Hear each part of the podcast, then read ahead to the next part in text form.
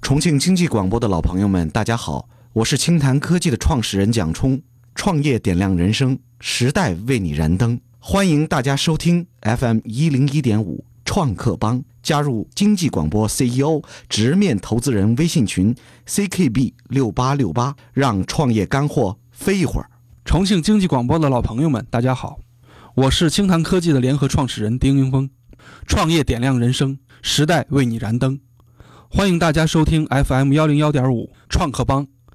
加入经济广播 CEO 直面投资人微信社群 CKB 六八六八，让创业干货飞一会儿。我们现在锁定的调频是 FM 一零一点五，您正在收听的节目是每天晚上二十点到二十一点，陪伴着您共同来聊创业话题的创客帮，我是主持人斌杰。各位晚上好，我是主持人佳蕊。嗯，那今天啊，我们创客帮在周三的时候，依然是为大家请来非常优秀的创业者做客直播间，没错一起来聊聊他们的创业项目。嗯，是的，而且哎我们今天邀请到的是两位嘉宾做客，嗯而且他们两位的声音我们也听到了，好听哈，好听一位 CEO，一位 COO 啊，两啊没位错嗯做客直播间，跟我们聊什么样的产品呢？听两位跟我们说哈，这款产品其实呃算是一个智能的一个家居吧。嗯然后这个智能家居呢，呃，他们主攻的方向是关于智能家居的系统啊，这套系统是他们是主研攻发的，哎，研发的啊，嗯有自己的芯片。啊，这个是他们引以为傲的。那一会儿呢，我们就让大家来听一听哈，他们是如何来做项目的。是的，嗯那么在介绍我们的嘉宾之前，我们还是要说一说我们的这个微信社群的添加方式。我们有两个微信社群啊，我们第一个社群号码是 CKB 幺零幺五，这个社群呢是没有任何门槛的。嗯，那么还有一个帮助各位收音机前的听众朋友们、各位创业者朋友们融资的一个微信社群哈。这个微信社群有一个门槛，就是您必须是公司的 CEO 或者是联合创始人才可以加入其中。社群的微信号码是 CKB。六八六八 CKB 六八六八 CKB 六八六八。首先有请到的是我们的呃两位创业者，谁先来给我们做一分钟嘉宾秀呢？我让们嘉啊蕊对让嘉蕊给我们选择一下吧。不不用选择了，我们就按照顺序来吧。好啊，我们首先有请到的就是清谈科技有限公司的创始人蒋冲。 Hello，各位收音机前的听众朋友们，大家晚上好，我是音频工程师清南科技创始人蒋冲。今天来到这儿呢，主要是第一次的把我们的项目在公众面前跟大家说一说，聊一聊。下面请我的合伙人老丁给大家说一下。其实老蒋没有说他自己到底是一个什么来历，他只提了一句音频工程师。我补充两句吧，呃，一个是呃老蒋是个老创客，他第一次创业的话应该是在一九九九年，呃，然后我呢。呃，有一段共同的经历是跟老蒋一起在做一系列的音频项目，大概从零四年开始，呃，一直到现在都会零零星星的会有一些，呃，然后中间呢，呃，我可能做的比较多的是媒体工作，呃，直到二零一五年被蒋冲呃拉过来，跟他一起来合作我们现在这个项目。那我就想知道哈，当初为什么说蒋冲要选择这个项目作为你的一个创业方向，在重庆落地？嗯，主要是有两个思考嗯啊，第一个是需求，呃，为什么拉老丁入伙呢？也是因为这个需求。嗯我们俩都有点儿胖，当时我们就研究，我们在想，你知道人为什么会胖吗？这个这个问题太多了，是吧？这个这个原因太多哎了因素，太多了哎因素太多了，你你很难就是一下说明白。可是你知道你是哪一天开始胖的吗？创业的那天开始胖的， 那那叫过劳肥。其实我们人很难知道自己是从哪一天开始胖的，我们都是一点一点累积起来的。呃，当时我们在有一种思考，其实人呢，他对于自己的这个体重的这个控制啊，嗯，他有的时候他是是脱离自己的主观意志的。比如说，我我相信没有任何一个胖子觉得自己是想想要胖的啊都是不知不觉的他就胖了。哦，但是但是你不知道你是从哪天开始胖的，明白了，然后我我们就在想，我说，这个要是有一个东西哈，它能够每天的能够检测我们的体重，那么我就可以了吗？可是这不都有吗？天天都在我们家里边摆着那电子秤，每个健身房都有。嗯，可是我们看着那个数字上涨，却做不了什么。有的时候，对，这个时候是是很无助的。然后呢，我我就开始观察这些很多这个想控制这个体重的这些人的这个行为。嗯，然后我发现一个特征，人选择去称重的那个时刻，往往都是在他自己觉得自己体最重瘦的时候，对，我们说项目，我们说这是项目的初衷。好，然后讲是这样哈，就是我们就想怎么有没有一种方法，它可以持续的健身体重，比如白天我要是我从早上八点开始到晚上八点，我时刻知道自己的体重，有没有可能性？要说有一个东西，我们每天每个人都要用，而且每天每个人要用八个钟头，那这个东西就有可能成为一个我们选择的目标，我们一下就选准了床这个载体。高频，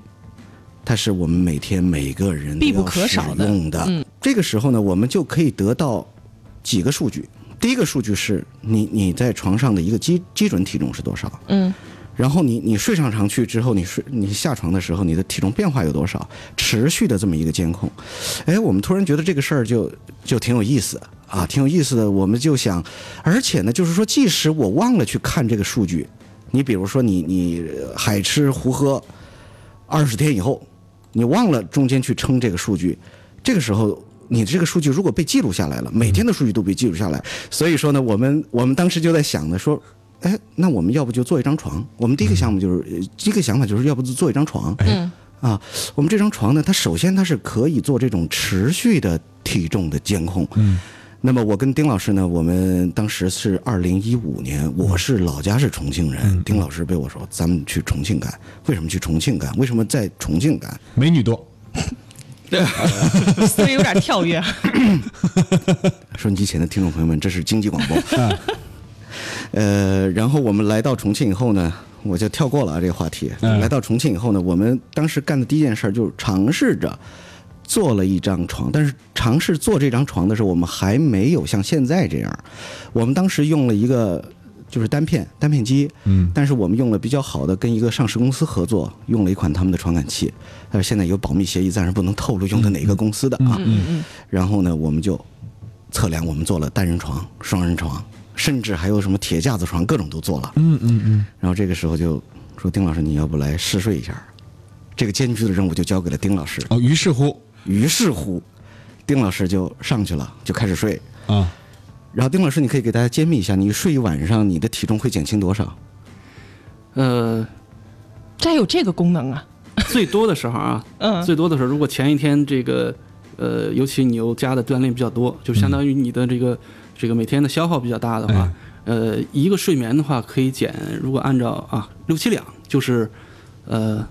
等于三三百多克克是没有哦，这个是可以问题的达，到的，是是而可以且达到的。是啊，OK。每天可以都这样。嗯，但是这个人和人还不一样，有的人基础代谢率高，有的人低。哎那，么这个时候就有差异化了。对，嗯就有差异化了。那么我们一个人在摄入的时候，一定要知道自己到底是哪种体质嘛。有的人说喝水都胖，其实不是，这种人可能就是代谢率稍微低一点儿。对，那么我们有了这个实验之后，哎，我们坚信，我们说，哎，这种这种东西也许有意思，有市场。然后我们就去查论文。呃，丁老师是这个天大的研究生啊，他这个当时就查查到七，就是历史上有过一个日本的学者做过一个研究，但是由于当时的条件所限，没有咱们这种设备，他们取的样本数是极微。是极其微小的、微少的这么样本数，所以说实际上他那个论文实际上不构成什么这个这个理论吧不？够完善。呃，它哎，它它还形不成理论，你可以介绍一下。呃，这个东西是因为我们当时在想这个问题的时候，想把它给扩展一下，因为我们刚才可能说的稍微有一点偏了，就变成真是变成一个减肥项目了。其实不光是因为我们把它安上这个呃体重的传感器之后，嗯，后面我们又想啊、呃床啊，因为它是个相对来讲体积比较大的东西。啊，它可以往上面放很多，就是我们日常进行的这些监测。比如说，这个时候我们来做这个项目的时候，实际上市面上已经有非常多的类似手环，这种让他们宣称他们可以做这个，就是很多睡眠相关的这种监控。然后我们就想，哎，是不是可以把这个东西也给加上？嗯，啊，然后就去找这个论文。这个论文一开始是主要是针对睡眠的，嗯，然后其实我们就发现，呃，当然这个手环方面的友商他们也承认这个东西是没有那么准的，它是对要对呃后面一一点点丰富的。哎，但是我们当时就想，就是如果我们在床上是个八个小时连续的这种监控过程的话，那会不会有更好的效果？嗯而且我们同时我们又有音频的背景，我们可以在床上放一个摄像头来，呃，不是摄像头，就是呃这个这个监测呃话筒呃话筒筒来监测我们的呼吸，通过呼吸是不是能判断我们那个就更精确的来判断我们的睡眠？结果我一查论文吧，还真有这个事儿。但是问题是，比如说你在一个医院的一个睡眠实验室，类似这种地方，嗯嗯你只可能做就几十人、上百人顶天了嗯这么一个数量级的实验。那么，如果按照我们现在的这个呃计算机技术，就是云技术，我们把这些数据都给、呃这个保留在服务器上的话，我们可以，如果我们的用户有上千、上万，以后实际上我们来做这种呼吸跟脑电波的这个相关性的实验的话，会更有说服力。呃，这是我们扩展的第二步。嗯，嗯，就是把我们这个床上给呃加上各种各样的传感器。嗯应该我说特很别多想种知，道的就是，当这些数据嗯，呃被这个用户知晓了之后，他嗯们接下来还有没有其他的可以用到的你们呃这个项目的一些设备啊，其他的就是做做接下来的一些嗯 OK 延伸的产品。我我们是这样，就是我刚才讲到这儿呢，我觉得应该 stop 了，因为实际上丁老师讲的是很后面的事儿了啊。呃，我就想一下我们创业的这个初衷。当时我们做这个项目的时候，我们已经决定了，就是做完这些实验之后，我们决定了之后，我们定了两个基本的概念。当时也有一些像北京的我们一些做投资的朋友，我们在一起一起聊。就是说，如果要说我们这个产品它具有两个特点的话，它是有以下两个。第一个，我们是我们这家公司是立足于制制造媒介化物品和自交互两个特点的互联网产品。那么我来解释一下，对啊我就想要通俗一点、场景化一点。呃，什么叫媒介化物品？那我给你举个例子，你冰杰，今天你在喝水的时候，嗯，你和杯子之间发生了一次交互，对不对？对，这个时候这是交互嘛？这是交互，对不对？对啊，OK。但是呢，现在你如果去称称的时候，你去称自己的这个体重的时候，秤变成了这个媒介，对吧？那么我们想做的是什么呢？就是把你日常生活中本来不具备这些数据搜集功能的这些产品，比如说床，把它变成一个媒介化物品，而且这个媒介化物品是具有自交互特点的，它可以把这些数据提供到云端，就是不改变你生活的习惯的情况下，它可以搜集到你的数据，并为你的生活提供帮助。你们还记得最早的智能手机它诞生的之前有一个什么产品吗？有一个 Palm，、我们经常很多人拿一个 Palm，拿一个功能机。那么我在这里边找电话号码或者找一些什么信息，然后功能机拨电话出去。可是有了智能手机以后，Palm 就消失了。就像秤，在我们心目中也是这么一个东西。如果我们每一张床，它都可以一年不间断的给你记录你的体重，你还会去买秤吗？嗯，你是不是打开手机你就可以看到了呢？对，所以说呢，我们认为，其实我们生活中有很多物品，它都是中间产物，它是历史的中间产物，它不是一个最终的方向。那么，随着历史的发展，我们的日常生活中使用的这些日常用品，它可以变成媒介化物品，并且拥有自交互特点。所以说呢，我们公司就致力于希希望我们的产品能够朝这方面来发展啊，这就是我们整整个产品的一个基本逻辑。媒介化，去呃交互哈，自交互自交互嗯哈，自交互这两个词我觉得很有意思啊。是我发明的，，你这是你发明的 是。嗯，没有人说过，没有没有人说过，就是而且还有英文自交互是 out interactive，可以啊，嗯这真的是，就是呃，其实在这个开发过程当中，你们目前还是在这个。呃，怎么说呢？叫硬件是不是？硬件领域的开发你我们们比较拥专有长的。嵌入式的硬件，对然后有我们的服务器端，有客户端。实际上，我们这家公司呢，是我们连安卓系统都没用，我们都是从底层自己开始写。虽然我们知道这很难，我们已经到现在已经对两年时间了。对，我们拿到 Linux 之后呢，我们在上面写我们的应用，然后呢，通过我们自己来做这个。我们的工程师做电路板，做这个我们的这个嵌入式的系统，然然后到我们的这个数据库，到我们的云端 OK 嗯去啊。我们我们往往呃在创业的时候，一些很多创业者说，嗯、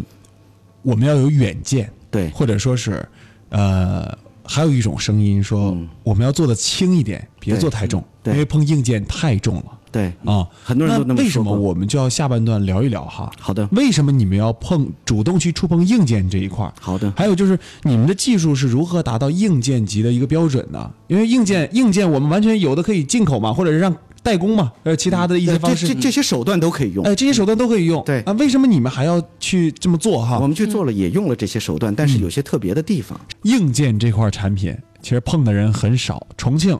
我算他们做客咱们节目的，一共也就两到三家碰硬件的、啊，哎，是的，而且哎硬件基本上都是物联网的硬件啊，他们做的是关于这个呃无产品的哈，就是根本不像你们一样，你们是推产品了，他们是没有产品啊，他们把这个东西卖给其他的人。啊，哎，那现在呢，嗯我有两个疑惑，那我一个是嗯为什么要做硬件，嗯另外一个疑惑是为什么做硬件不卖专利的技术哈，就是或者说是呃。让别的工厂哈、呃，他们生产，你们只出技术这一环啊。嗯还有一个就是说，呃，你们做这个 to C 和 to B 的市场，这两个市场是怎么来做的？ OK 分别运用了怎样的产品？ OK，说的第一个问题是为什么要做硬件？对，首先是要让听众朋友们明白一个道理，嗯，就是说，实际上在现在这个社会，做创客、做项目，或者是我们想要发明一点什么东西，嗯，软件和硬件的界限已经越来越模糊了。就是说，你要做一件事情，比如说像我们这个东西，你要达到这种检测效果，它肯定有一些数据收集，它必须要通过硬件来。嗯，比如说我们想改变这个床，它就要通过这个床来。然后，但是你又必不可少的有一些软件，软件和硬件现在，呃，我觉得听众朋友们要改变一下脑子里一个固有的概念，以为就是什么一块儿东西或者一台电脑，那个叫硬件。那么或者是说，嗯，呃我我的代码 coding，我这个叫软件，其实不是这样的。就是他们中间，你如果去研究一个东西，它是没有严格界限的，你是都必须去涉足，因为有的东西它不可能。你比如说你，你不可能说啪叽一下我站在我苹果上，但苹果它没有这个传感器啊啊。但是也许以后有，比如华为已经出了一款，它它是有一些重力传感器的啊。但是这个我们做这个东西呢，初衷呢，就是为了做到这么一个目标，所以说你必须得去碰，所以我们就碰了。嗯，当然，呃，我们做硬件之前，有做过很多年创业的朋友告诉我们，你们要慎重，你们要慎重，因为做硬件实在是太难了。通常做硬件呢，牵涉的是什么呢？就是说，呃，开发经历、测试经历，这个对都是我们从来没有触碰过的。对，呃，加上我从小可能有一点这样的硬件的底子，干过一些类似的工作吧。我说那那那就来吧，因为想做这件事情，这个就不是困难对，啊，所以说我们就做了啊，就是这么一个原因。但是你刚才问到说为什么我们不去找一些什么加工厂帮我们做，这个我要澄清一下啊，就是说现代现代的工业体系里边没有一家厂是从头到尾全部做完的，当然我们也不可能。对，那是肯定的。啊，所以说呢，实际上呢，我们讲的这个开发呢，我们做什么呢？其实就跟苹果它做的事儿是一模一样的。我们想要做一套系统，OK，我们来写软件，我们来做板子，做电选择我们适合我们这些软件的呃硬件、CPU、内存等等等等，然后你把版图画好之后，把零配件采购起来。拿到类似于富士康那种加工厂去，然后去生产，对然后完了之后回来你自己调试。我们现在到现在为止已经打过三次版了，呃，前天我们才拿回来的是我们第三次的这对个电脑，它是一个我们把它称为床载电脑吧，嗯嗯，OK，就是这么一个过程，嗯，啊，这个硬件你们做的原因，其实呃还是基于你对这东西的一个感兴趣的一个程度，就是你对这个首先对硬件很感兴趣，是然后这个硬件你觉得嗯它未来的一个前景如何呢？你在你看来，呃，我认为是这样的，就是，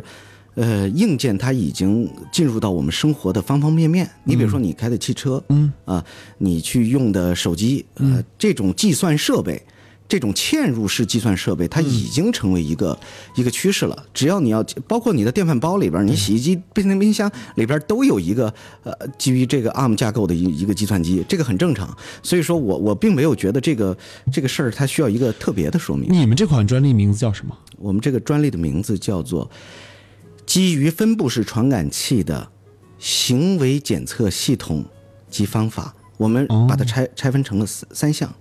就是说它不仅是一个产品上的一个名字，嗯我们是基于我们的这个分析，主要对于行为状态方法来来来做一定的判定。我很好奇做的这款硬件为什么首先会应用于床上哈？因为你刚才自己也讲了，说床这边你没有痛点的是对啊，对，那是应用于床上哈。呃，我就有两个好奇了。第一个好奇是。你们在说对 C 端市场这一块儿哈，你们说对 C 端市场的时候，我们做了一款婴儿床，是，这是我们的第一个 to C 的产品，第一个 to C 的产品第一个 to C 的啊做出来了吗？现在原型做出来了，我们已经做做出来。出来几个了 几个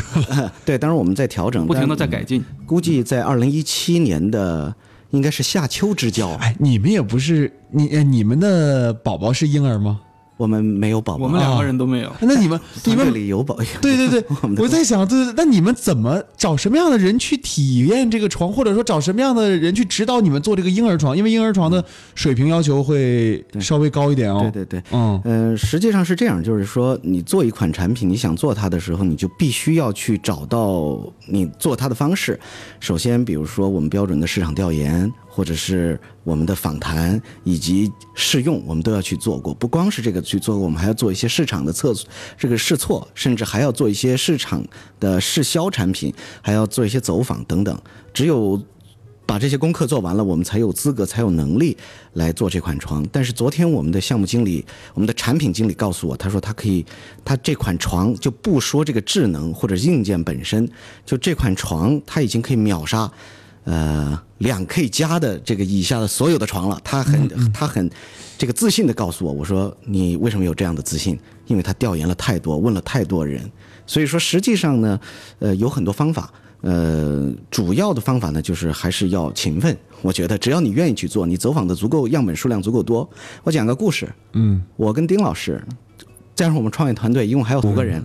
呃，妇产科医院，呃这个什么三医大各种各种医院的妇产科门口，我们蹲都蹲了多久？这个我我们经经常干这样的事儿，这个是为什么呢？其实就是我们希望跟这些备孕家庭、这些潜在的用户，我们有一些交流。嗯啊，实际上我觉得在创业之前最重要的一件事儿，它就是市场调研。嗯，它就是市场调研。